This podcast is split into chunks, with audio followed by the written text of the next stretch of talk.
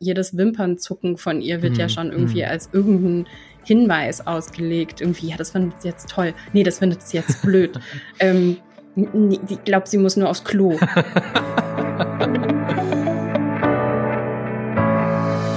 Hallo und herzlich willkommen zum Podcast Die Quadrataugen powered by Vodafone. Ich bin Fabian Behrens vom YouTube-Kanal GigaTV Mac. Zu Gast ist bei mir heute Laura Samide. Hi. Hallo Fabian. Grüß dich. Wir sind nur zu zweit, so wie beim Schach. Wie passend, denn wir reden heute unter anderem über das Damen-Gambit. Aber bevor es losgeht, noch etwas Werbung. Das Damen-Gambit basiert ja auf dem Roman The Queen's Gambit von Walter Tevis aus dem Jahr 1983 und immer wieder liefern Romane den Stoff für neue Produktionen. Auch in den kommenden Wochen und Monaten starten jede Menge Buchverfilmungen bei Netflix, etwa eine Adaption des mit dem Pulitzer-Preis ausgezeichneten Romans Alles Licht, das wir nicht sehen oder verzerrt von David Cronenberg, der dann passenderweise auch gleich Regie führen wird. Einen Überblick über diese Verfilmungen findet ihr auf Featured Featured ist Vodafones Magazin für digitale Kultur. Link dazu in den Show Notes. So, das war die obligatorische Werbung. Äh, das Damengambit beschäftigt sich ja mit einem Thema, nämlich Schach, das nicht jetzt gerade spannend ist und trotzdem macht die Miniserie es irgendwie interessant. Kennst du, Laura, denn noch andere Filme oder Serien, die das geschafft haben? Ähm, dazu muss man wissen, Fabian schickt diese, diese Eisbrecherfrage am Anfang immer schon mal vorher rum, damit wir uns damit äh, emotional auseinandersetzen können. Und er hatte mir die gestern geschickt. Und mein, mein erster Impuls, und bei dem bleibe ich auch, war Formula One Drive to Survive. Heißt mhm. das der Untertitel so? Ja, ne? Drive to Survive? Das ja. weiß ich nicht. Guck ich glaube. Ähm, aber auch nur aus dem einfachen Grund, weil ich bin riesengroßer Formel 1-Fan. Ich gucke wirklich alle Rennen seit 30 Jahren.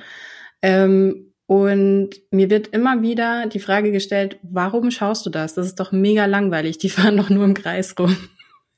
Und dann diese Serie auf Netflix, die sich eben ähm, mit den letzten zwei äh, Seasons beschäftigt hat, ist mega cool. Also ich liebe sie und sie ist, ähm, glaube ich, auch für Leute spannend, die eben normalerweise nicht auf Formel 1 abfahren. Deshalb war das mein erster Impuls, das zu sagen. Und das macht für mich insofern sogar auch Sinn, weil eigentlich finde ich Schach genauso wenig wie Formel 1 langweilig, weil es nämlich weil es ein Sport ist.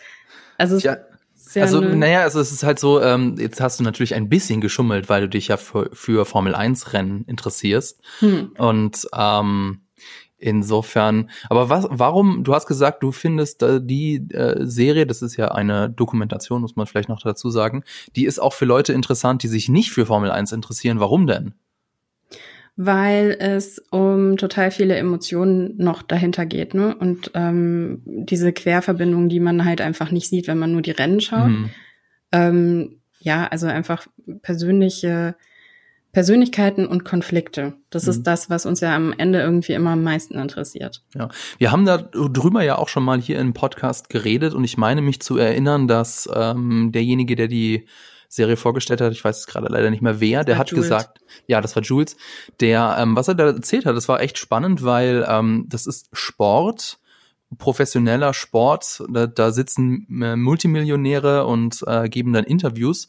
Und trotzdem ist jetzt der Unterschied zum Beispiel zu anderen professionellen Sportarten wie meinetwegen Fußball, wo man ja immer so den Vorwurf hat, ja, die sind alle glatt gebügelt, die sind alle gebrieft, das ist alles super langweilig. Und bei Formel 1, zumindest hat das Jules so erzählt, gibt's irgendwie noch diesen, diese, diesen Drama-Faktor. Also gibt's halt noch wirklich fiese Ränkespiele, die auch dann tatsächlich offen ausgetragen werden, mhm. was das Ganze natürlich auch für jetzt jemanden äh, oder für Leute interessant macht, die jetzt mit der Sportart an sich nicht so viel anfangen können. Mein Pick, also da habe ich natürlich auch gefragt, was, was könnte ich denn nehmen? Also es gibt ja zum Beispiel so Filme wie A Beautiful Mind, da geht's um Mathe oder das Porträt einer jungen Frau in Flammen, da geht's um, wie der Titel schon nahe liegt. Und Porträt malen ist ja auch etwas unfassbar langweiliges. Aber ich glaube, ich würde äh, konkret sagen Moneyball. Da geht's nämlich um zwei Dinge, die äh, für mich so das langweiligste auf der Welt sind, nämlich Baseball und Statistik. Ich kann mit beidem absolut nichts anfangen. Ich habe Statistik in der Schule und an der Uni gehasst wie die Pest. Und trotzdem ist der Film super, super interessant, was natürlich auch am, am äh, Skript von Aaron Sorkins liegt. Und trotzdem, und es ist halt ein Sport, es ist ein Sportfilm. Und deswegen äh, schafft der Film das auch, trotz dieses eher trockenen Sujets, äh, ja, mich mitzureißen. Und ich fand mhm. den sehr, sehr unterhaltsam. Wobei, es ist halt auch, es ist ja auch eine Sportart wiederum, ne? Also ja. findest du nicht, per se ist Sport, finde ich, immer spannend. Weil es halt um, um äh, ja, es geht ja um, um Kampf zwischen Wettkampf, meisten, um Wettkampf, Emotionen. Genau. Ja, wobei hier, hier ist es ja auch wieder, dass sich die Sachen halt unterschiedlich leicht darstellen lassen. Also zum Beispiel beim Formel 1, äh, da, das versteht man einfach intuitiv. Der eine ist halt schneller und überholt den anderen so. Das check ich. Beim Schach wiederum, jetzt kommen wir endlich zu unserem ersten Thema, das Damen-Gambit. Beim Schach ist es eben anders. Ich meine, da kann ja ein Zug für Schachexperten oder für Schachliebhaber total aufregend sein, aber als Laie verstehst du nicht, warum jetzt alle am Rad drehen, nur weil jetzt eine Figur da auf ein Feld gesetzt wurde. Ganz, ich möchte, ja. Ganz kurz noch, ja. weil das finde ich total spannend, dass du das sagst bei Formel 1, weil das stimmt nämlich eigentlich auch nicht. Weil, also so in Sachen Boxenstrategie, ne? Also es fährt einer vorne weg und äh, du denkst, der ist halt Erster und dementsprechend wird er schon gewinnen, aber du weißt, der muss irgendwann noch in die Box und der hat halt irgendwie nicht den Abstand von, äh, weiß ich nicht, je nach, nach Strecke, ne, zwischen 25 und 30 Sekunden Vorsprung, so dass er auf jeden Fall hinter denjenigen zurückfallen wird, der hinter ihm fährt. Und wenn du das weißt, ne, also diese ganzen, diese ganzen Schachzüge, die dann noch mit drin stehen. Ne? Also ist es tatsächlich Schach im Grunde genommen. Naja, also die ganzen Feinheiten, sorry, aber die ganzen Feinheiten, die, die, das, die, die hat ja jeder Sport. Eben. Aber ich wollte eigentlich darauf äh, hinaus, dass es eben beim Schach schwieriger ist, als jetzt bei einem Rennen, das darzustellen, worum es geht. Mhm. Ähm, dass es natürlich trotzdem noch irgendwelche Feinheiten hat, das, äh, das ist mir natürlich klar. Aber jetzt möchte ich erstmal das Damen-Gambit vorstellen, worum es heute geht. Natürlich jetzt erstmal spoilerfrei. Also die Miniserie dreht sich sieben Folgen lang um das Schachwunderkind Elizabeth Harmon, kurz Beth. Die wächst in den 1950er Jahren in einem Waisenhaus auf und spielt dort ihre allererste Schachpartie.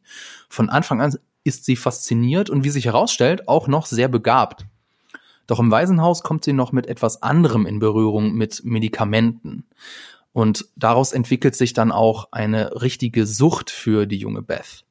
Wird sie es dann trotz ihrer Sucht zur Schachweltmeisterin schaffen? Das ist so ein bisschen so die Prämisse. Ähm, vielleicht noch vorweg, das ist eine sogenannte Miniserie. Man hört aber auch immer mal wieder so den Begriff Limited Series.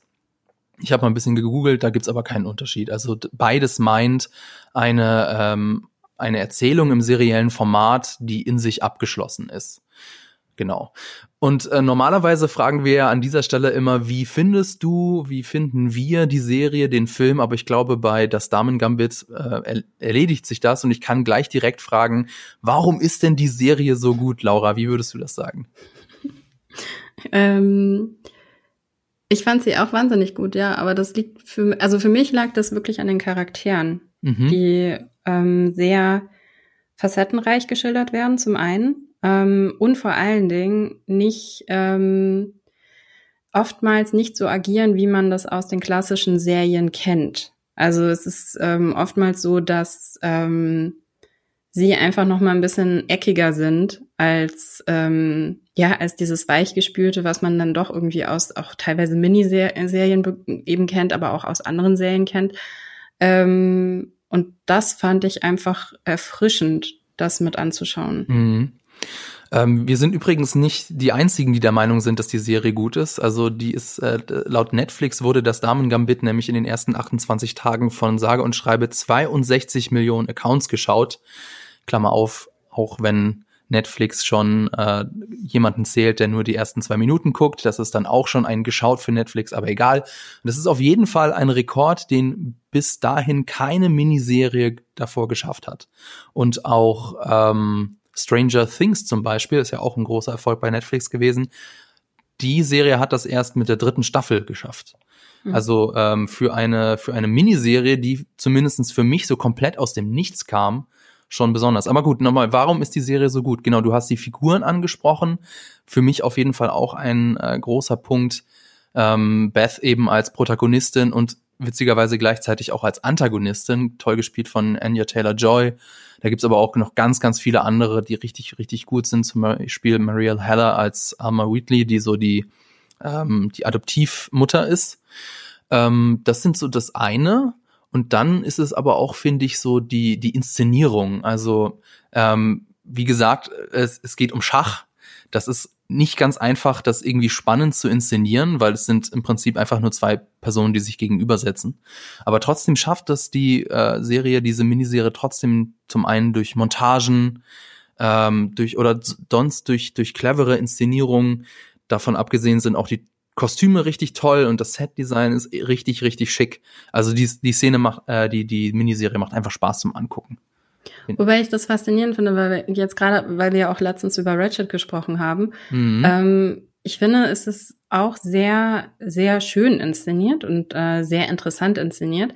Aber das Spannende daran finde ich, diese Inszenierung tritt zurück, die dritten Schritt zurück. Es ist nicht das, was irgendwie im Vordergrund steht im Vergleich jetzt zu Ratchet, wo die Inszenierung alles ist.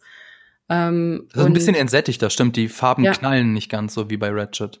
Naja, auch und das, was ich und das, was ich aber auch meine, ist, ähm, es geht nicht darum, dass du schöne Bilder ähm, produzierst am Ende. Ne? Also es geht mhm. bei dieser Serie nicht darum, dass du irgendwie, was weiß ich, das perfekte Frame hast, sondern was immer im Vordergrund steht, ist, wie ähm, erzähle ich diese Geschichte und wie unterstütze ich diese Geschichte mit dem, mit dem Bild. Mhm. Und nicht andersrum. Bei Ratchet war es halt irgendwie teilweise andersrum, ne? Da war so Style over Matter. Ja, ja, ja. Da hatte ich oft das Gefühl, so, okay, es war jetzt dem Regisseur wichtig, dass hier die Figur in Zeitlupe vor der Kamera herläuft, aber was das jetzt irgendwie erzählt, war vollkommen irrelevant. Das ist bei das Damen Gambit tatsächlich nicht so.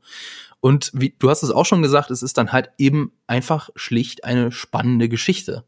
Und was ich auch nochmal sagen möchte, es gibt da ja immer wieder das Risiko, in so gewisse Klischeefallen zu tappen. Also das Schachwunderkind zum Beispiel ist ja der Außenseiter in einem Sportfilm. Äh, und da gab es auch immer so ganz verschiedene äh, Situationen, wo ich mir gedacht habe, so beim Gucken so, oh je, zum Beispiel der finster dreinblickende Hausmeister im Keller, wo dann äh, Beth zum allerersten Mal da unten in den Keller kommt und da sitzt dann ähm, der, der, der Hausmeister im Halbdunkeln, dachte ich so, oh je. Äh, aber, aber die Miniserie umgeht das, solche Klischees. Ähm, also es ist jetzt nicht irgendwie, dass da was Schlimmes passiert, sondern im Gegenteil. Also äh, Beth lernt da beim Schach eine ganz neue Welt kennen. Das fand ich eben auch sehr erfrischend. Und, wie, und es ist eben einfach eine spannende Geschichte, weil es eine Sportgeschichte ist. Also wir lernen Beth kennen wir wissen, worum es geht. Sie will ähm, im Schach vorankommen. Und äh, wir gucken ihr dabei zu, wie sie das schafft oder eben auch nicht. Und das ist einfach ähm, eine ne, ne zeitlose Geschichte. Mhm. Und vor allen Dingen, also was ich, ähm, glaube ich, auch noch da unterstreichen würde, ist dieses, also die Gefahr geht, finde ich, ganz oft nicht von außen irgendwo, ähm, mhm. oder die droht nicht von außen, die droht aus äh, Beth Harmon heraus. Also ähm, das wird ja auch immer wieder durch, durch Charaktere irgendwie äh, in Frage gestellt, ob nicht am Ende, weil du auch schon vorhin meintest, naja, sie ist eigentlich auch eine Antagonistin, mhm. ähm, ist sie nicht eigentlich die größte Gefahr für sich selbst. Genau, und ähm, also würdest du, würdest du das sagen, dass sie die, die größte Gefahr für sich selbst ist, dass sie das die, selbst ist? Ja, die Serie ja. spielt definitiv damit, ja. Mhm. Und es ist eben jetzt ähm, nichts, würde ich jetzt persönlich sagen, für meine Meinung, dass das irgendwie etwas ist, wo, wo man sagt so, naja, da, da wollte halt der, der Regisseur halt von außen noch so ein bisschen Drama mit in die Serie bringen, sondern es ist in ihrem, in ihrer Figur, in ihrem Charakter basiert das Ganze. Und deswegen ist es auch nachvollziehbar, warum sie so ist, wie sie ist. Sie, mhm. ähm, also will das jetzt nicht zu viel verraten, aber ich habe ja schon in der Prämisse gesagt, sie ähm, wächst zum Teil in einem Waisenhaus auf. Das hat natürlich einen Grund, warum sie eine Waise ist. Und das prägt sie als Kind und das prägt sie dann auch über die Kindheit hinaus bis in ihre äh, junge Erwachsenenzeit. Und mhm. insofern ist das in ihrem äh, fußt das in ihrem Charakter und deswegen ähm, passt das sehr gut zu ihr, dieses, ähm, dass sie eben auch mit ihren eigenen Dämonen ringen muss. Genau. Ähm, ich wollte dann außerdem noch, wo wir dann jetzt schon bei dem ganzen Lob sind, wollte ich auch noch mal explizit die Musik loben. Die ist von Carlos Rafael Rivera. Den kennt man zum Beispiel von Sicario. Da hat er auch äh, den Soundtrack gemacht. Und ganz besonders, äh, die Musik ist eingespielt von einem echten Orchester, nämlich vom Budapest Art Orchester.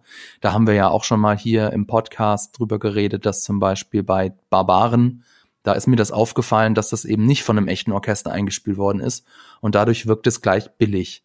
Hier ist es nicht so, es ist also ist mir ganz, ganz oft in der Miniserie aufgefallen, wie, wie toll einfach der Soundtrack ist. Und ich habe mir, während ich äh, das Skript geschrieben habe, auch immer mal wieder so den Soundtrack angehört. Ist dir der auch irgendwie positiv aufgefallen? Ähm, insofern auch positiv, weil er auch nicht überwältigend war. Also er ist mir nicht aufgefallen als etwas, was eben herausgestochen ist und was versucht hat, irgendwie im, im Vordergrund zu stehen, sondern er hat das irgendwie ähm, auch schön untermalt und ähm, am Ende auch der Geschichte gedient. Mhm. Er wird eben auch ganz bewusst eingesetzt. Also es ist nicht einfach so ein Klangteppich, sondern ähm, teilweise bekommen halt zum Beispiel Figuren oder Schachpartien ihren eigenen Soundtrack dadurch. Da möchte ich übrigens auch nochmal auf unser eigenes Video verweisen, die extrem fesselnde Langeweile, Langeweile von Das Damen-Gambit. Da sitzen, der Text ist schon fertig und alles, aber die Producer von uns sitzen da gerade fleißig am Schneiden. Bin ich sehr gespannt, was dann dabei rauskommt. Und äh, wenn ihr diesen Podcast hört, dann ist es auch nicht mehr besonders weit. Das Video kommt dann hoffentlich am zweiten Advent raus. Genau. Äh, du hast den Text auch schon gelesen. Freust mhm. du dich auch auf das Video? Ja, sehr. Ja. Ich, ich muss gerade überlegen, habe ich den Text gelesen? Nee, ich glaube, den hast du abgegeben, als ich im Urlaub war. Oh, peinlich. Ja, du warst im Urlaub. aber ähm, ich habe ihn auf jeden Fall äh, vorher gegenlesen lassen. Von Chris. Genau. Und das heißt, du weißt ja gar nicht, worum worum es im Video geht. Oh, das ist eine Nein. große Überraschung dann für dich. Ja, ich freue mich ich ihn, sehr. Ich habe ihn auch nicht für dich freigegeben. Stimmt, du kannst jetzt auch nicht nachträglich nochmal nee. reingucken. Das wird jetzt, ähm, das muss jetzt auch so bleiben, weil das wird jetzt das große Überraschungsvideo. Für ja, genau, das große Überraschungsvideo. Ich hoffe, äh, ich, ich kann kann da was Gutes abliefern, dass es äh, dir gefällt. Ich bin mir sicher. Ja, apropos was Gutes abliefern, ähm, ich wollte noch was zu der Produktion von der Miniserie erzählen. Und zwar, also wie gesagt, das Damen Gambit basiert auf dem Roman The Queen's Gambit. Äh, und der schottische Drehbuchautor Alan Scott hat sich dann 1992 die Rechte daran gesichert. Aber der Film kam irgendwie nie zustande. Also er wollte erst einen Film daraus machen. Er hatte da zwei Regisseure im Kopf, aber irgendwie hat es nicht geklappt. Und zwischen 2007 und 2008 hat Scott dann tatsächlich mit Heath Ledger zusammengearbeitet. Und der Film hätte dann Ledgers Regiedebüt sein sollen. Er hätte auch in einer Nebenrolle mitgespielt. Und Ellen Page wurde für die Beth Harmon in Betracht gezogen. Aber dann ist ja leider Heath Ledger 2008 gestorben und aus diesem Projekt wurde dann nichts. Und stattdessen ist es dann äh, über zehn Jahre später eben eine Miniserie geworden. Und ich muss jetzt tatsächlich sagen, ohne, das ist natürlich jetzt ein bisschen schwierig, da einen, einen Film zu bewerten, der nicht zustande gekommen ist. Aber es ist dieses Format der Miniserie, finde ich richtig, richtig gut. Also hier kann man halt in, in, innerhalb von wenigen Folgen auch den Charakter wirklich in, in Gänze vorstellen und man hat sehr viel mehr Zeit. Also hm. könntest du dir denn, das ist jetzt eine gemeine Frage, ich weiß, aber ähm, Könntest du dir da jetzt auch einen Film vorstellen für das Damen-Gambit oder sagst du, nee, ich möchte eigentlich so, wie die, die Miniserie jetzt ist, möchte ich das nicht mehr missen? Also ich muss, muss sagen, dass ähm, die Serie mutet für mich schon irgendwo auch filmisch an. Ne? Also sie ist ähm, von ihrer Struktur her ähm, auf jeden Fall wie ein Spielfilm erstmal zunächst gedacht. Jetzt kann man natürlich darüber streiten, ob Miniserien nicht per se immer als Spielfilm gedacht sind und irgendwann dann ähm, also in der Dramaturgie dann natürlich noch weiter ähm, ausgeweitet werden und du halt noch mehr ähm, ja, du kannst halt noch länger und breiter erzählen, aber letztendlich hast du einen ähm, von der Struktur her einen ähm, verlängerten Spielfilm. Ähm, aber ich finde auch, das ganze Sujet der Serie ist sehr filmisch. Mhm. Also man kennt sehr viele Filme, die so ähnlich eben arbeiten und die so ähnlich anmuten. Und ähm, das jetzt vorweggeschickt, finde ich nichtsdestotrotz, dass diese, diese Serie als Serie perfekt ist. Also ich hätte sie nicht gerne als Film gesehen, eben genau aus dem Grund, den du angesprochen hast, dass man einfach nochmal die Zeit hat, genauer hinzuschauen. Ich glaube, das hat auch viel damit zu tun, wenn man einen Protagonisten, beziehungsweise auch vor allen Dingen eine Protagonistin erzählt, die halt nicht immer ähm, unbedingt sympathisch ist, mhm. wo du oft eben auch genau dieses Ding hast, wo du weißt nicht ganz genau, ist sie eigentlich eine Gefahr für andere, für sich, ähm, dann lohnt es sich da irgendwie ähm, mehr Zeit zu investieren. Und ich finde halt jetzt so von ihrer von so, also wie man sie halt angelegt hat, sie erinnert mich teilweise an äh, Gillian Anderson in The Fall, ähm, was ja auch ein unglaublich komplexer Charakter ist. Oder auch an andere, gerade irgendwie so weibliche Ermittlerinnen, ähm, mhm. die so in den letzten Jahren irgendwie rausgekommen sind. Ähm, wie jetzt zum Beispiel, wenn ich ja irgendwie an die dänische Serie, ähm, dänisch-schwedische Serie ähm, ähm, teilweise dann denke, irgendwie äh, die Brücke mhm. oder auch The Killing. Mhm. Ähm, was jetzt alles irgendwie natürlich komplett andere Genres sind, das ist schon klar. Aber da zum Beispiel, da hat man sich ja auch schon getraut, irgendwie Frauencharaktere jetzt so erzählen, so zu erzählen, dass sie halt auch unsympathisch wirken können. Dass man halt denkt, hm, was ist da jetzt? Mhm. Ist es jetzt immer cool, was sie macht? Mhm. Und ähm, genau, und Anja Taylor Joy, ich glaube, es war richtig, auf sie zu warten, weil sie eine, eine Wucht ist in dieser Serie. Ich finde sie, also ich glaube, ohne sie würde sie, würde diese Serie nicht so gut funktionieren. Ja, die ist schon eine ganz besondere Schauspielerin. Ähm, so einfach so, so, so, also es ist sowohl ähm, ihre Präsenz vor der Kamera, ähm, ihre, ihre großen Augen, die einen echt fesseln können. Und du hast es ja ähm, zum Beispiel gesagt jetzt ähm, mit, ähm, na, Mr. Batman, hilf mir schnell, Pat, Robert Pattinson, ja. dass du bei ihm immer siehst, immer die den Schauspieler hinter den Figuren mhm. siehst. Ja. Und ähm, ich muss jetzt zugestehen, ich habe jetzt nicht so viele Filme mit Anya Taylor Joy gesehen, aber ich meine Split oder The, The, Witch oder so, man kennt sie schon. Und ich hatte jetzt nicht das Gefühl, da sitzt jetzt die Figur aus Split und spielt Schach, sondern das war Elizabeth Harmon und Anya Taylor Joy ist in der Rolle komplett aufgegangen. Mhm. Das, ähm, hat, das, das hat mir auch sehr, sehr gut gefallen. Du hast das äh, angesprochen mit den Frauenrollen und dass man sich hier mal traut, ähm, eine, eine Frau auch, also eine Hauptfigur auch mal teilweise, ja, unsympathisch darstellen zu können. Da würde ich einfach mal sagen, ähm, da wollte ich nämlich äh, vor, äh, später noch mit dir drüber reden, aber das können wir gerne vorziehen. Den Punkt, ist äh, das Damen Gambit denn eine feministische Serie? Und meinst du, um, um damit ein bisschen freier drüber reden zu können, wollen wir dann auch gleich in den Spoiler-Part gehen? Ja, können wir machen. Ja, mhm. dann ist das jetzt hier eure Spoilerwarnung. Wenn ihr die Miniserie Das Damen Gambit noch nicht gesehen habt, dann äh, könnt ihr jetzt hier zum nächsten Kapitel springen oder wenn das mit eurem äh, Podcast-Player nicht klappt, dann müsst ihr manuell vorspulen. Den Timecode dazu findet ihr unten in der in den Show Notes. So ist denn das Damen Gambit eine feministische Serie? Also das ist jetzt irgendwie teilweise banal, weil man könnte ja sagen, ja, da, weil eine Frau die Hauptrolle spielt. Ja, heißt das ja? das denn? Weil was heißt Feminismus? Das ist ja genau. schon mal die. Also, äh, ja, also sag, ich wollte sag, sagen, also ja, auf der einen Seite natürlich, weil äh, es ist eine Frau, die die Hauptrolle spielt. Sie hat auch immer wieder Szenen mit anderen Frauen, wo sie sich eben ähm, nicht über Männer unterhalten. Auf der anderen Seite, so habe ich mir gedacht, so na ja, nein, sie braucht ja doch auch immer wieder die Hilfe in Anführungszeichen von Männern. Also ist es jetzt und und ich meine dieses ähm, dieses besondere sie als Frau in einer männlich dominierten Schachwelt wird auch kaum thematisiert. Also es wird immer wieder angeschnitten. Also ich erinnere mich da zum Beispiel an diese Interviewszene ganz zu Beginn der Miniserie, wo die äh, Reporterin ihr so diese Fragen stellt, so ja und und du als Frau, das muss ja auch ganz besonders schwierig sein und sie so nee, ich sehe das überhaupt nicht. Es ist einfach nur ein Schachspiel und gegen wen ich das Entschuldigung und gegen wen ich das spiele, ist vollkommen irrelevant. Also wie wie siehst du das denn? Ähm, das hat sehr viel natürlich auch damit zu tun, ob man also wie man Feminismus definiert. Mhm. Ne? Also Feminismus für mich heißt einfach Gleichberechtigung. Mhm. Männer und Frauen oder beziehungsweise grundsätzlich alle Menschen, nicht nur Männer und Frauen, sondern wirklich ähm, alle Menschen äh, sind gleichberechtigt. Und wenn du aus dieser Perspektive kommst, dann ist ähm, das Damen-Gambit eine feministische Serie, aber nicht, weil eine Frau die Hauptrolle spielt oder weil eine Frau in einer Männerwelt ist, sondern weil sie gleichberechtigte, sie werden alle gleichberechtigt behandelt. Und ich finde, das siehst du vor allen Dingen an Nebencharakteren. Mhm. Ähm, wie zum Beispiel Jolene, Moses Ingram, mhm. ähm, die unglaublich komplex ist dafür, dass sie nicht oft auftaucht. Ne? Sie hat, also, glaube ich, sie taucht nur in zwei Folgen auf, kann das sein? Mhm, ja. Ganz kurz. Ja, das ist die ähm, schwarze ja. äh, junge Frau, die ähm, Beth im Waisenhaus kennenlernt und dann, ja. die dann eben am Ende der Miniserie nochmal auftaucht. Ja.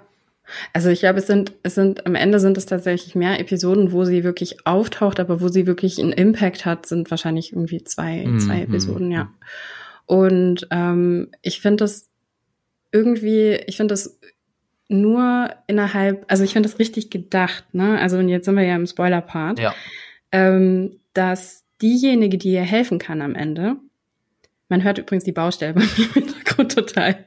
Die, die Kreissäge ist gerade heftig am Arbeiten. Okay, also wenn ihr dann irgendwas seltsame Geräusche äh, hört, das ist nicht irgendwie bei euch im Zimmer, sondern nee. äh, bei, bei der lieben Laura im Hintergrund. Aber da können wir jetzt leider nichts machen, da müssen ja, wir jetzt einfach so. gegen anreden. Genau. Ähm, genau, ähm, also normalerweise sagt man ja irgendwie, oder beziehungsweise von der Struktur her. Also es mhm. gibt ja ganz viele klassische Elemente, ne? Also der, der Tod von einem Mentor, beziehungsweise auch äh, der Tod von demjenigen, der dich unterstützt. Und ähm, dann die rettende, die rettende Hand, die dir dann irgendwie nochmal eben ähm, Geld gibt in dem Fall, damit du eben dein Ziel erreichen kannst. Da sind einige durch Frauen besetzt, einige durch Männer besetzt. Und ich, und das ist ausgewogen und das ist das Schöne daran. Und ich finde zum Beispiel, dass Jolene am Ende, am Ende tatsächlich diejenige ist, die ihr hilft, mhm. ist nur konsequent. Und sie sagt das auch so wunderschön. Ne? Sie sagt, hier ähm, nicht nur Mr. Mr. Shable hat ähm, die, das nachvollzogen, was du gemacht hast. Und da spielt natürlich auch bei ihr immer sowas mit irgendwie, es ist eine, diese Bitterkeit darüber, dass, ähm, dass Beth adoptiert worden ist und sie nicht. Ähm, und sie verlassen wurde von ihr. Aber dann doch dieses, okay, du bist halt einfach irgendwie hier die andere Hälfte meines Herzens und dementsprechend weiß ich ganz genau, was mit dir jetzt irgendwie in den letzten zehn Jahren passiert ist, weil ich habe das verfolgt. Mhm. Und äh, ich bin diejenige, die dir am Ende irgendwie auch nochmal die, die äh, helfende Hand reichen kann.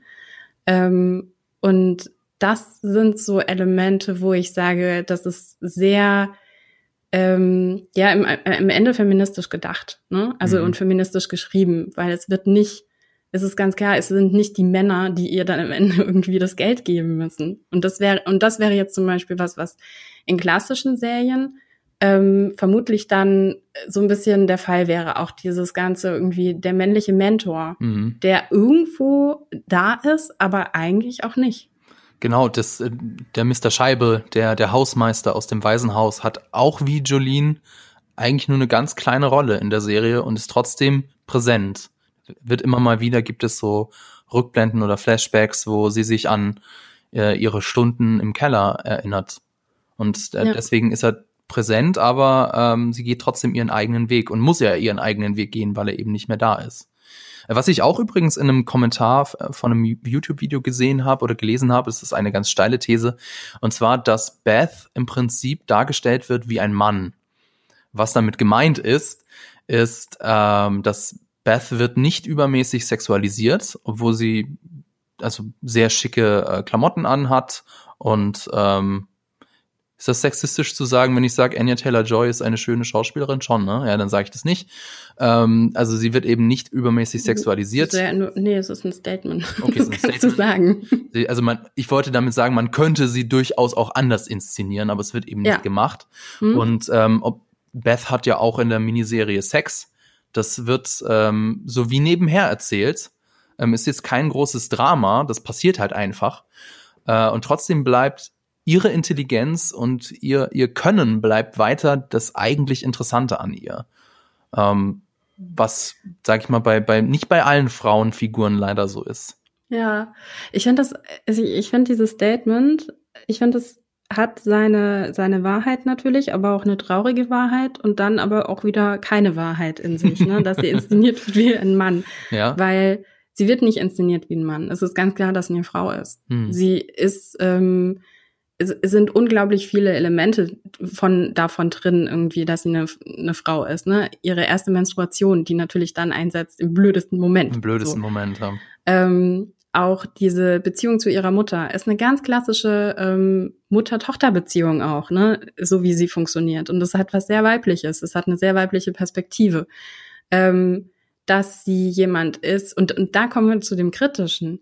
Warum wird sie so wahrgenommen, als wäre sie ein Mann? Und das hat mit ihren Attributen zu tun, dass wir etwas wie ich habe ein Ziel, ich glaube daran, dass ich gut bin oder dass ich die Beste bin, mhm, mh. dass wir das als männlich wahrnehmen. Durchsetzungsvermögen wird ja. männlich konnotiert, ja. Das, und das ist das Problem eigentlich. Mhm. Ne? Also, und wenn wir jetzt darüber nachdenken, irgendwie zum Beispiel, wenn ähm, starke weibliche Hauptrollen, Hauptrollen genannt werden, wird ja ganz oft auch Sigourney Weaver in Alien genannt. Mhm.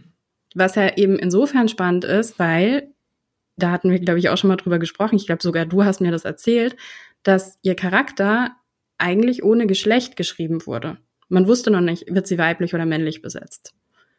Und ähm, das ist natürlich für die Zeit, aus der diese Geschichte entstanden ist, ähm, relativ revolutionär, jetzt in. Anführungsstrichen, mhm.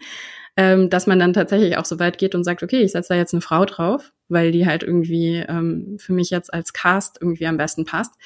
Ähm, das ist aber eigentlich, wenn du jetzt in deine Realität schaust, ne, und, und in deine Umgebung schaust, dann ist es ja eigentlich nicht, ist es nicht unrealistisch. Weil wenn du ähm, dir anschaust, wie Menschen um dich herum agieren oder wie Menschen um dich herum auch Karrieren machen, dann ist es ja nicht immer nur, sind ja nicht nur immer die männlichen Freunde, die Karriere machen, zum Beispiel, oder durchsetzungsstark sind oder sich argumentativ behaupten können oder ähm, ihren eigenen Plan haben, den sie no matter what umsetzen wollen. Das können Frauen auch. Und dann finde ich es halt schwierig, wenn wir bei Filmen trotzdem immer noch, und das ist ja irgendwie auch Stück unserer Kulturgeschichte, wenn wir dann immer sagen, ja, das ist jetzt aber total spannend, weil die verhält sich wie ein Mann. Mhm. Und dann ist es eigentlich finde ich Quatsch, weil sie verhält sich wie ein Mensch. Genau. Das ist ein, ein schöner, ein schöner Satz.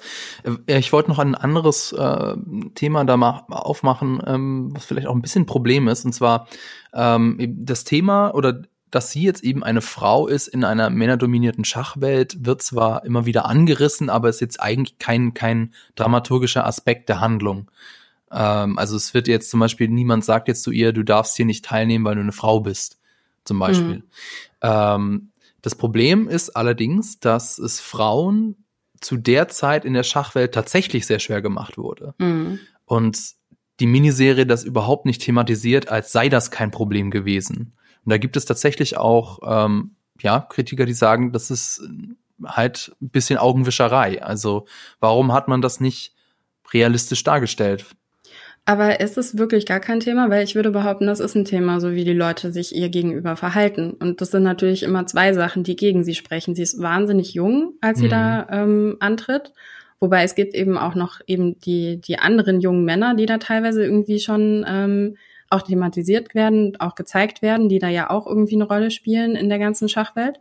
Also das ist das eine, dass sie halt jung ist. Und ich meine schon, dass es auch ein Thema ist, dass sie, dass sie eine Frau ist dass man ihr das erstmal, dass man sie anders behandelt. Und ich finde es eigentlich schön, dass es nicht übererzählt wird, ne? dass es mhm. nicht irgendwie nochmal so mit dem Finger so nachgebohrt wird und gesagt wird, ja, aber du kannst das eigentlich nicht, weil du bist eine Frau.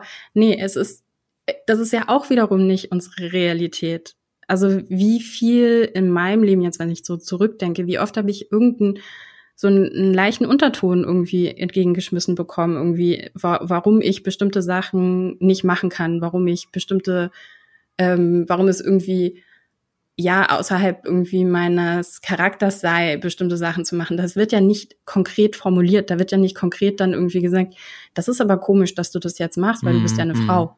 Es geht da mehr um Erwartungshaltungen, die ja. äh, sowohl Männer als auch Frauen eben an Frauen und auch Männer haben. Mhm. Genau ja, das ist doch ein, ein sehr schönes äh, äh, Ende, dass wir zu dem, zu dem wir da gekommen sind. Ein ähm, kurzer Spoiler wollte ich auch noch von dir wissen. Wie hat dir denn das El Ende von der Serie gefallen? Also, was ich damit ja. meinen will, ist, ähm, im Prinzip ist es ja eigentlich recht Klischee beziehungsweise vorhersehbar, dass sie das, äh, also das ist ja bei den meisten äh, Sportfilmen so, dass dann der Protagonist, die Protagonistin das am Ende gewinnt. Äh, aber trotzdem fand ich das spannend und ich habe auch mitgefiebert. Wie ging es denn dir mhm. mit dem Ende? Ja, mir ging es auch äh, genauso. Also ich habe auch extrem mitgefiebert, auf jeden Fall. Mhm.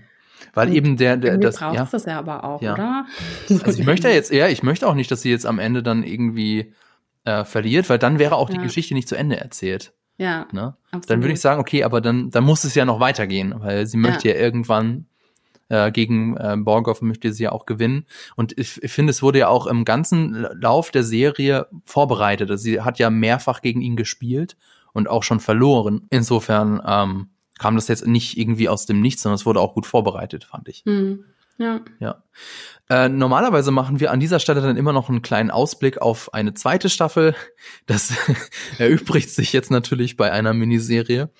Und ähm, ich würde auch, also ich muss auch sagen, ich möchte auch keine zweite Staffel jetzt davon haben. Also ähm, es ist ja manchmal so, dass äh, bei, bei besonders erfolgreichen Serien, dass Netflix dann auf den Erfolg guckt und sagt, okay, die Serie war erfolgreich, da machen wir jetzt noch eine zweite Staffel. Aber ich hoffe hier, dass äh, die Verantwortlichen dabei bleiben und sagen, nee, machen wir nicht. Weil mhm. ich habe jetzt nicht das Gefühl, dass es hier noch besonders viel, dass hier besonders viel erzählt werden muss. Nee, also bei anderen, bei anderen Miniserien gibt es ja manchmal auch noch irgendwo Aspekte, die man dann irgendwie erzählen möchte, weil man bestimmte Nebencharaktere noch nicht richtig beleuchtet hat oder weil man ähm, noch andere Charaktere hat, die man halt in den Vordergrund irgendwie stellen kann irgendwie und ähm, der ähm, Protag dem Protagonisten, der Protagonistin eine andere Entwicklung noch irgendwie mitgeben möchte. Aber bei dem, bei der Serie ist es natürlich auch so zentriert auf sie und sie hat eine volle Entwicklung durchgemacht und ähm, die Nebencharaktere sind alle toll, aber keiner von denen sollte jetzt noch mal so ein Spin-off unbedingt bekommen. Ja, ja. Deshalb also ich stimme dir dazu. Also es würde, würde was von der Serie eventuell nehmen, wenn da jetzt noch eine Verlängerung käme. Ja. Und ich muss sagen, ich bin echt ein Fan von Miniserien. Also ähm, ich muss mir, das darf ich hier offen zugeben, ich bin eher ein Filmfan als ein Serienfan. Äh, einfach deswegen, weil zum einen ist es halt echt oft ein zeitliches Commitment, was man da eingehen muss. Und dann ist es auch tatsächlich leider so bei vielen Serien, dass sie diese Spannung oder die Qualität nicht über alle Folgen hinweg durchhalten können. Da sind ganz oft Folgen dabei, wo ich mal sage, also, boah, also die hätte man sich jetzt auch echt schenken können. Mhm. Und hm. bei einer Miniserie hast du das kurz und knapp und dann ist, ist es auch auserzählt und vorbei. Das finde ich eben sehr, sehr schön bei einer Miniserie. Bin ich jetzt ein, ein Fan geworden durch das Damen-Gambit von, von diesem Format. Ähm, kommen wir doch mal zum ähm, von einer Serie über eine starke Frau zu einer anderen Serie mit einer starken Frau, nämlich zu The Crown, unserem zweiten Thema heute. Ich möchte kurz die Serie vorstellen, natürlich spoilerfrei. Und zwar geht es in der Serie um das Leben der britischen Königin Elizabeth II. Damit, dabei widmet sich jede Staffel ungefähr einem Jahrzehnt, also angefangen von 1947 bis 1956 in der ersten Staffel und so weiter und so fort. Und jetzt mit der vierten Staffel sind wir im Zeitraum 1979 bis 1990 angelangt. Es wird dann noch zwei Staffeln geben und die sechste wird dann eben die letzte sein. Das Besondere ist hier auch, dass dieselben Figuren werden von unterschiedlichen SchauspielerInnen dargestellt. Also Claire Foy war zum Beispiel am Anfang Queen Elizabeth, äh, beziehungsweise falsch, Elizabeth die zweite, Queen Elizabeth ist eine andere Figur. Ähm, und äh, jetzt ist es eben Olivia Coleman, die man zum Beispiel aus The Favorite kennt. Ähm, ich muss ja gestehen, ich habe diese Serie nicht geschaut. Also ich habe jetzt für diesen Podcast in die erste Folge der ersten Staffel und in die erste Folge der vierten Staffel mal reingeguckt, aber in Gänze habe ich es nicht gesehen. Ich interessiere mich einfach null für das britische Königshaus oder für den Adel allgemein. Ähm, du, Laura, bist da anders. Du hast ja die Serie geguckt. Wie würdest du denn sagen, ist denn die, The Crown trotzdem was für mich, auch wenn ich mich jetzt für den ganzen Adelgedöns, wenn ich mich dann nicht für interessiere oder anders eben gefragt, was sind denn die Qualitäten der Serie? Hm. ähm, ich fand es sehr spannend, dass äh, The Crown und das Damen Gambit die gleiche Bewertung bei ungefähr gleich vielen Bewertungen auf IMDb hat, nämlich beides hat eine 8,7. Ähm, Ich habe das mit, ich habe das Damengambit mit 10 bewertet und The Crown mit 9. Das hat aber auch was damit zu tun, dass ich keine 10 geben kann, wenn es noch nicht abgeschlossen ist. Mm, ja, ja. Aber ich freue mich jedes Jahr auf die Staffel, wenn die rauskommt. Und ich weiß, ich werde den Sonntag frei haben und ich werde morgens beim Frühstück anfangen, diese Serie zu gucken. Die kommt immer Samstag raus. Ähm, und ähm, genau, werde dann den Sonntag durchgucken. Und zwar alle Folgen. Boah, das ist also zehn Folgen, a über 50 Minuten. Ja. Das ist, das ist ordentlich. Hoffe ich, hast du ein gemü eine gemütliche Couch, ein gemütliches ja. Sofa. Auf jeden Fall. Ähm, anders würde das auch nicht funktionieren. Aber wa wa was fesselt dich denn so an der Serie? Ähm, ich bin auch überhaupt kein Fan von, von ähm, Adelsgeschichten. Und jetzt irgendwie, ich bin niemand, der irgendwie, ich wüsste halt noch nicht mal, wie die ganzen Königshäuser in Europa, wie die alle heißen und wer da wo ist. Also das sind immer die Fragen jetzt bei irgendwelchen komischen Trivia-Games, wo ich komplett versage. das ist absolut nicht meins. Und äh, nichtsdestotrotz hat mich The Crown krass gefesselt. Und das hat auch wieder was mit den Schauspielern tatsächlich zu tun, weil die unfassbar gut sind. Also nicht umsonst halt sowohl Claire Foy ähm, aus den ersten zwei Staffeln und Olivia Coleman jetzt aus den letzten beiden. Ähm, die haben beide Golden Globes für ihre Darstellung gewonnen, weil also, ja, die sind so krass. die sind einfach unglaublich toll. Ähm, und ich glaube, das, was mich aber am Ende irgendwie immer ähm, dann daran gefesselt hat, war, die nehmen diese Geschichte von der Queen und erzählen aber eben, wie du schon gesagt hast, ein komplettes Jahrzehnt aus Großbritannien. Mhm. Und haben halt immer wieder historische Begebenheiten, wie zum Beispiel in der Staffel davor, ähm, in der dritten Staffel gab es ähm, dieses äh, Minenunglück in, ähm, in Wales, glaube ich. Oh, das ist schon wieder voll lange her. Aber ähm, und ähm, da ist so eine, so eine ganze Stadt auf einmal verschüttet worden ähm, weil so ein, so ein Berg irgendwie runtergekommen ist, wo sie halt immer irgendwie das ganze, das ganze Gestein aus den Minen gelagert mhm. haben. Und ähm, das sind ja alles historisch korrekte Begebenheiten mhm. und natürlich fiktional dann aufgearbeitet. Und man kommt, bekommt aber noch mal so einen Abriss eigentlich irgendwie über die letzten, ja, irgendwie äh, 70 Jahre und mit Sachen, die man teilweise vielleicht gar nicht irgendwie auf dem Schirm hat, weil das natürlich auch vor unserer Zeit ist und man jetzt nicht unbedingt irgendwie in diese ganzen Sachen irgendwie involviert ist, irgendwie, was weiß ich, äh, ähm, Thatcher und ähm, Falkland-Krieg und so weiter und so fort. Das hat man alles irgendwann mal so gehört. Man weiß mhm. ungefähr, um was es geht, aber es ist halt total toll, wenn man das halt nochmal erzählt bekommt mit den Perspektiven von den verschiedenen Charakteren auch nochmal da drauf. Mhm. Ähm, Winston Churchill, Hammer ja, ja. in den ersten Staffeln. Es ja. ist einfach toll, wie der da nochmal erzählt wird. Und, und dann wird auch nochmal so klar, wie lange diese Frau eigentlich am Weltgeschehen irgendwo auch einerseits maßgeblich beteiligt ist, aber andererseits ja auch nicht, weil sie sich ja zurückhält. Ja. Aber das, sie war dabei. Ja, das ist echt spannend. Ähm, es ist vor allem auch so von der Inszenierung, also es ist ja äh, mit einer relativ teure Serie, ich glaube irgendwie 80 Millionen Euro. Bitte?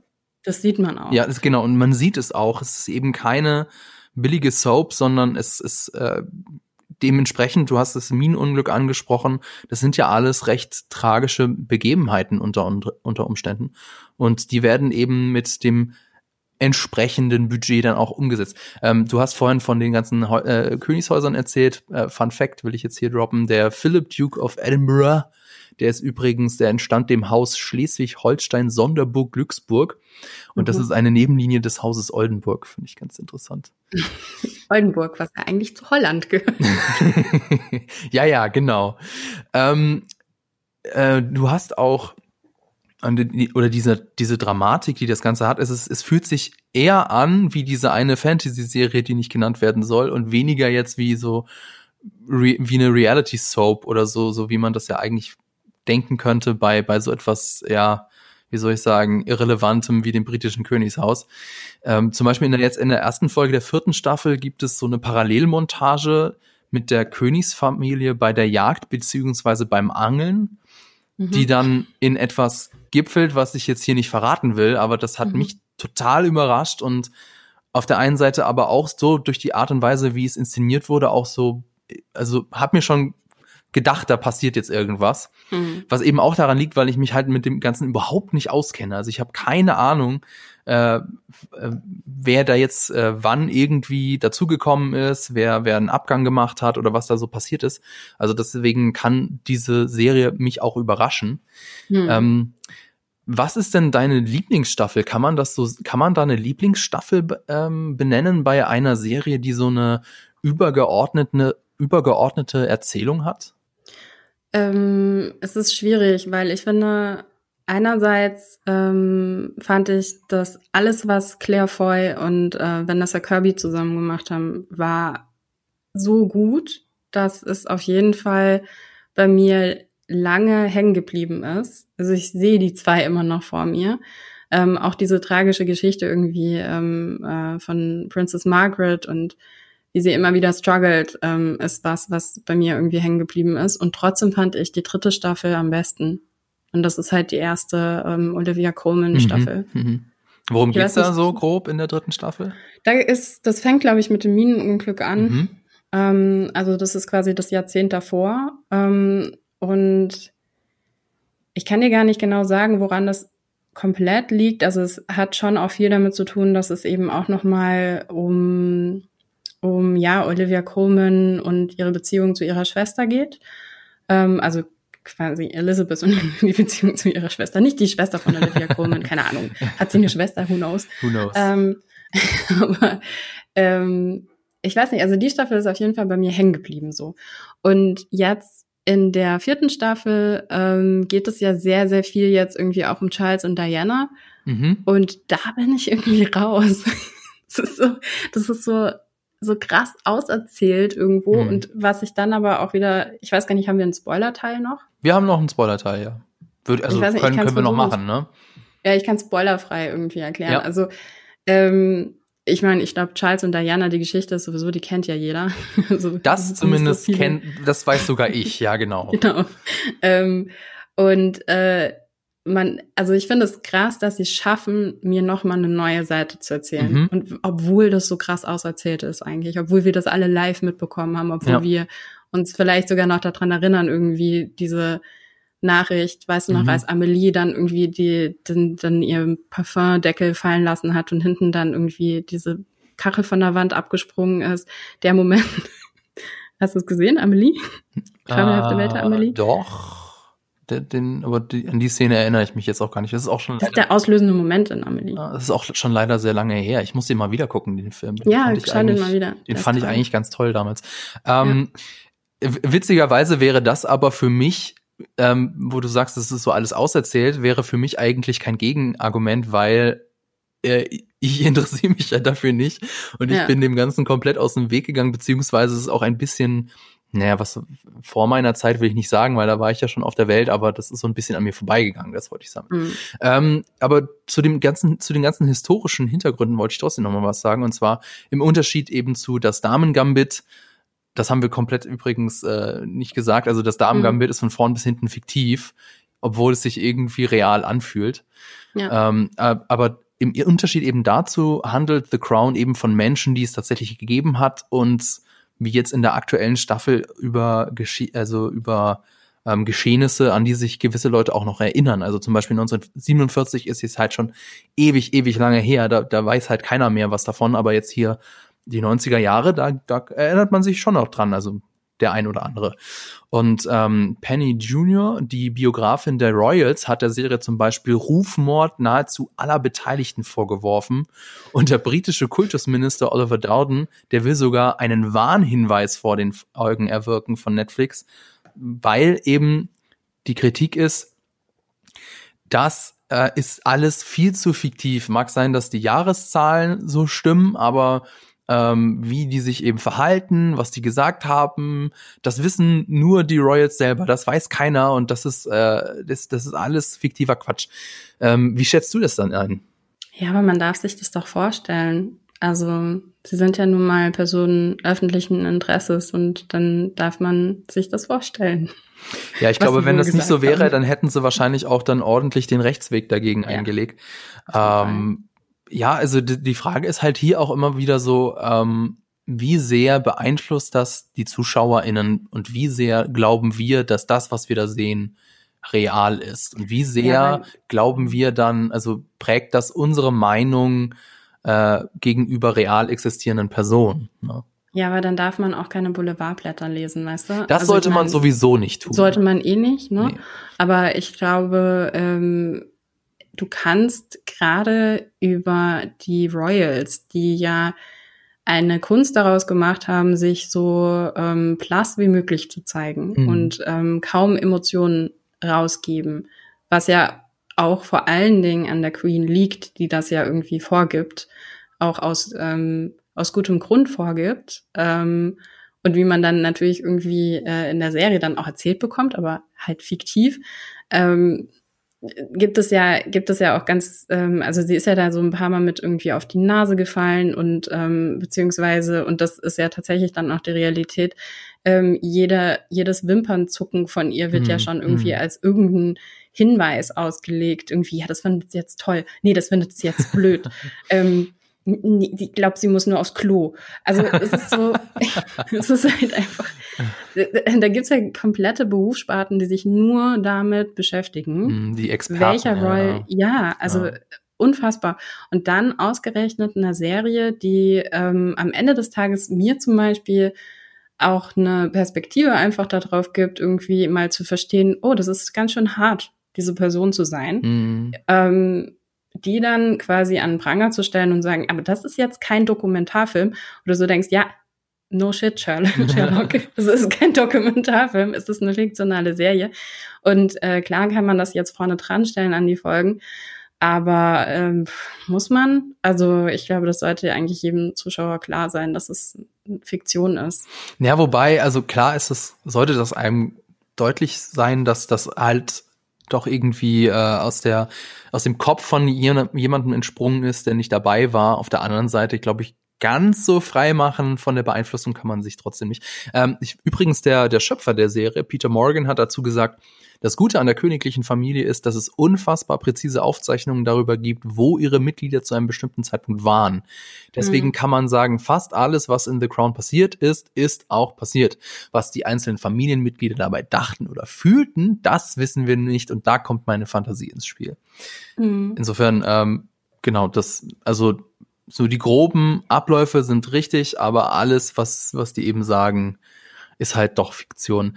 Äh, die Vorwürfe, muss man aber auch sagen, sind zum Teil absolut absurd. Es wird zum Beispiel kritisiert, dass der militärische Gruß der Queen-Schauspielerin Oliver Coleman zu schlaff sei. Ähm, das ist eine ganz kurze Einstellung in der ersten Folge der vierten Staffel, was eben aber auch ganz schön verdeutlicht, unter welchem enormen Druck die Königsfamilie eben steht. Und das, mhm. wie du es gesagt hast, da gibt es halt Heerscharen von Leuten, die eine Karriere daraus gemacht haben, die Royals zu beobachten und dann ihre Interpretation in die Welt zu blasen. Äh, insofern, ja. ja. Was erwartest denn du dir eigentlich noch, wobei, das könnten jetzt vielleicht ja doch ein bisschen ein Spoiler-Part sein. Dann, dann machen wir doch einfach noch einen Spoiler-Part, oder? Ja. Ja. Mhm. Also, das ist dann hier eure Spoiler-Warnung. Falls ihr die vierte Staffel noch nicht geguckt habt von The Crown, dann müsst ihr jetzt leider weiter skippen oder äh, den Part hier überspulen. Timecode dazu unten in den Show Notes. Ähm, was erwartest du dir denn eigentlich noch für Staffel 5 und 6? Naja, jetzt wird's ja so langsam insofern spannend, weil das ja auch Sachen sind, die man jetzt irgendwie live mitbekommen hat. Mhm. Ähm, und das finde ich dann schon auch nochmal spannend, ne? Ähm, so zu sehen, okay, welche Ereignisse greifen sie jetzt auf? Ähm, auch natürlich irgendwie äh, in der nächsten Staffel, wer spielt die jetzt alle? Wie sind die so? Mhm. Sind die auch wieder mhm. so großartig? Ja. ähm, und ähm, ja, es wird natürlich auch noch mal sehr viel um Diana gehen. Ähm, Klar. Weil das ist natürlich die große Geschichte, die da irgendwie auch erzählt wird. Aber wie gesagt, ich fand es ganz angenehm, dass es jetzt in der vierten Staffel nicht nur um Diana und ja. Charles ging. Die wird dann ähm, übrigens auch wieder von einer anderen Schauspielerin dargestellt, von Elizabeth Debicki, äh, von der, von, genau, von der australischen Schauspielerin aus Tenet. Mhm. Ja. Ähm, ja, ja, also ich finde, ähm, ich finde es sehr spannend, irgendwie auch nochmal, ja, ähm, die ganzen Politiker, die ja jetzt als nächstes kommen. Was mhm. wir noch gar nicht gesagt haben, ist irgendwie, wie unglaublich gut Gillian Anderson als Margaret Thatcher ist. Ja. Sie ist ja keine so Britin, sie ist ja, ja. US-Amerikanerin und der, der Cast ansonsten ist eben durchsetzt von großen britischen SchauspielerInnen, mhm. die man auch aus anderen Rollen kennt. Ähm, aber also gut, wir sind beide jetzt natürlich keine Muttersprachler. Insofern, ähm, also ich habe ihr das, äh, mich hat's überzeugt. Ja. Also wenn ich das jetzt gewusst hätte, ja. dann, äh, dann hätte ich das auch nicht gewusst. Genau, also die, die, wie, hast du ja eingangs schon gesagt, dass die Schauspieler eben auch alles richtig äh, hervorragend sind und selbst so jemand wie, wie Charles Dance, der ja nur eine kurze Rolle hat, äh, eine kleine Rolle hat, auch der, ähm, da freue ich mich, wenn ich den sehe in, mhm. äh, in der ersten Folge. Ja, ähm, das Brexit-Referendum, das wird allerdings wahrscheinlich keine Rolle spielen in der in, in den Staffeln, weil das äh, das war ja am 23. Juni 2016. Die sechste Staffel wird wahrscheinlich nur so 2010 oder so gehen, ne? Wahrscheinlich. Mhm. Vermute ich mal. Aber ja, ich weiß gar nicht, was da bei den Royals so passiert ist in der Zeit. Ist nicht dann irgendwann Queen Mom gestorben? Das kann sein. Das weiß ich Vielleicht leider ist das nicht. das Ende? Who knows? Hm. Auf jeden Fall ähm, kommt da ja noch dann sehr viel hinzu, so was, was so die ganzen äh, Liebeleien anbelangt. Ähm, auch, auch das, ich weiß nicht, ob man das dann äh, in den Staffeln 5 von 6 noch sieht. Ähm, was, das wollte ich nicht fragen, das passt jetzt ganz gut in den, in den Spoiler-Teil hinein. Ähm, und zwar habe ich gelesen, dass jede einzelne Figur von den Royals in der Staffel, in der aktuellen Staffel 4 unsympathisch sei. Ähm, wie war das denn für dich? Also ist das wirklich so, dass die ähm, so im, im Verlauf der Staffel irgendwie alle zu so Antisympathen werden? Jetzt kann ich, ja, jetzt kann ich es nämlich auch sagen. Also was ich richtig toll fand, war, dass Diana nicht diese unantastbare Prinzessin ist, die da, ähm, ja, also die, als die sie immer dargestellt mhm. wird, irgendwie mhm. so das arme Mädchen, das da irgendwie in diese in diese Ehe irgendwie reingeraten ist und dann irgendwie ähm, komplett gegaslightet wurde und ähm, krank wurde und ähm, dann irgendwie Gott sei Dank da irgendwie rausgekommen ist.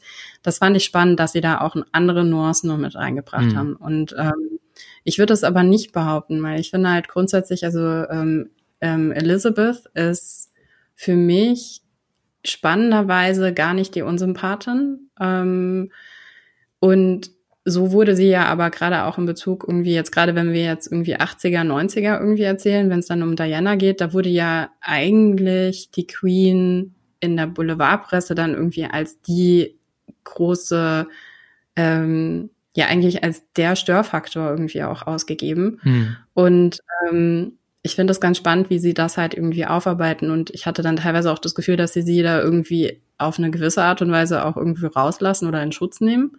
Ähm, also quasi das Gegenteil von dem, was da irgendwie Penny Junior gesagt hat. Ähm, aber das ist jetzt nur mein persönlicher Eindruck und ich weiß auch viel zu wenig dann, weil ich bin kein Royal Expert, ne? Ja. Also, diese Jahre sind wert geblieben. Ja. Ähm, und ich würde das auch nicht behaupten, ne, dass alle grundsätzlich irgendwie, ähm, ja, weiß ich nicht, irgendwie geschädigt daraus gehen. Ich glaube, die Leute konzentrieren sich dann teilweise wirklich sehr, sehr auf Diana. Hm. Das Fand ich halt übrigens auch ganz witzig, wie sie eingeführt wird in der, in der ersten Folge. Ähm, das wirkt, sie wirkt ja so ein bisschen wie ein Stalker, fand ich. Ja. Also wie eine, die das auch irgendwie bewusst äh, in die Wege geleitet hat. Ja, ja, ja. und, und ähm, auch diese Charaktereigenschaften, die ihr dann teilweise irgendwie gegeben worden sind, ne, wo man dann so merkt, okay, ähm, dass Freunde von ihr irgendwie äh, sie damit aufgezogen haben, dass sie denkt, dass sie zu was Größerem bestimmt ist, mhm. zum Beispiel. Und ähm, so wird sie ja dann auch irgendwie, das zieht sich dann so ein bisschen durch, bis dann irgendwann halt so dieses äh, ja Aufwachen, irgendwie Erwachen von ihr kommt, wenn sie dann versteht, oh, sie ist da jetzt gerade in die Ehe geraten mit einem Mann, der eigentlich ähm, sich komplett committed hat zu jemandem anderen schon. Mhm. Und ähm, das wird ja auch in der, in der dritten Staffel irgendwie schon erzählt, wie das eigentlich passiert ist. Und es wird in der dritten Staffel natürlich irgendwie auch perfekt vorbereitet, dass man eigentlich in der dritten Staffel schon so darauf vorbereitet wird, dass man, wenn man sich noch daran erinnern kann, auch irgendwo versteht, was, wie Charles da agiert in, in dieser Beziehung. Ähm, und trotzdem, gerade gegen Ende der Staffel, wird es natürlich teilweise unentschuldbar, was er dann irgendwie, ähm, wie er sich dann verhält. Mhm.